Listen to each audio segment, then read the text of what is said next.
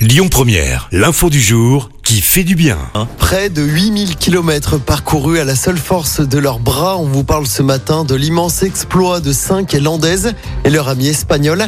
Elles sont arrivées la semaine dernière à Moréa en Polynésie française, 80 jours après leur départ depuis l'autre bout de l'océan Pacifique, le Pérou. Le tout sur une simple planche de paddle rose. Durant trois mois, elles se sont relayées sur la planche toutes les 5 heures de nuit par gros vent ou sous une chaleur écrasante. Un défi dont le but est de récolter des fonds pour une association, association qui aide des personnes à vaincre leur cancer par le sport. Écoutez votre radio Lyon Première en direct sur l'application Lyon Première, lyonpremière.fr et bien sûr à Lyon sur 90.2 FM et en DAB+. Lyon Première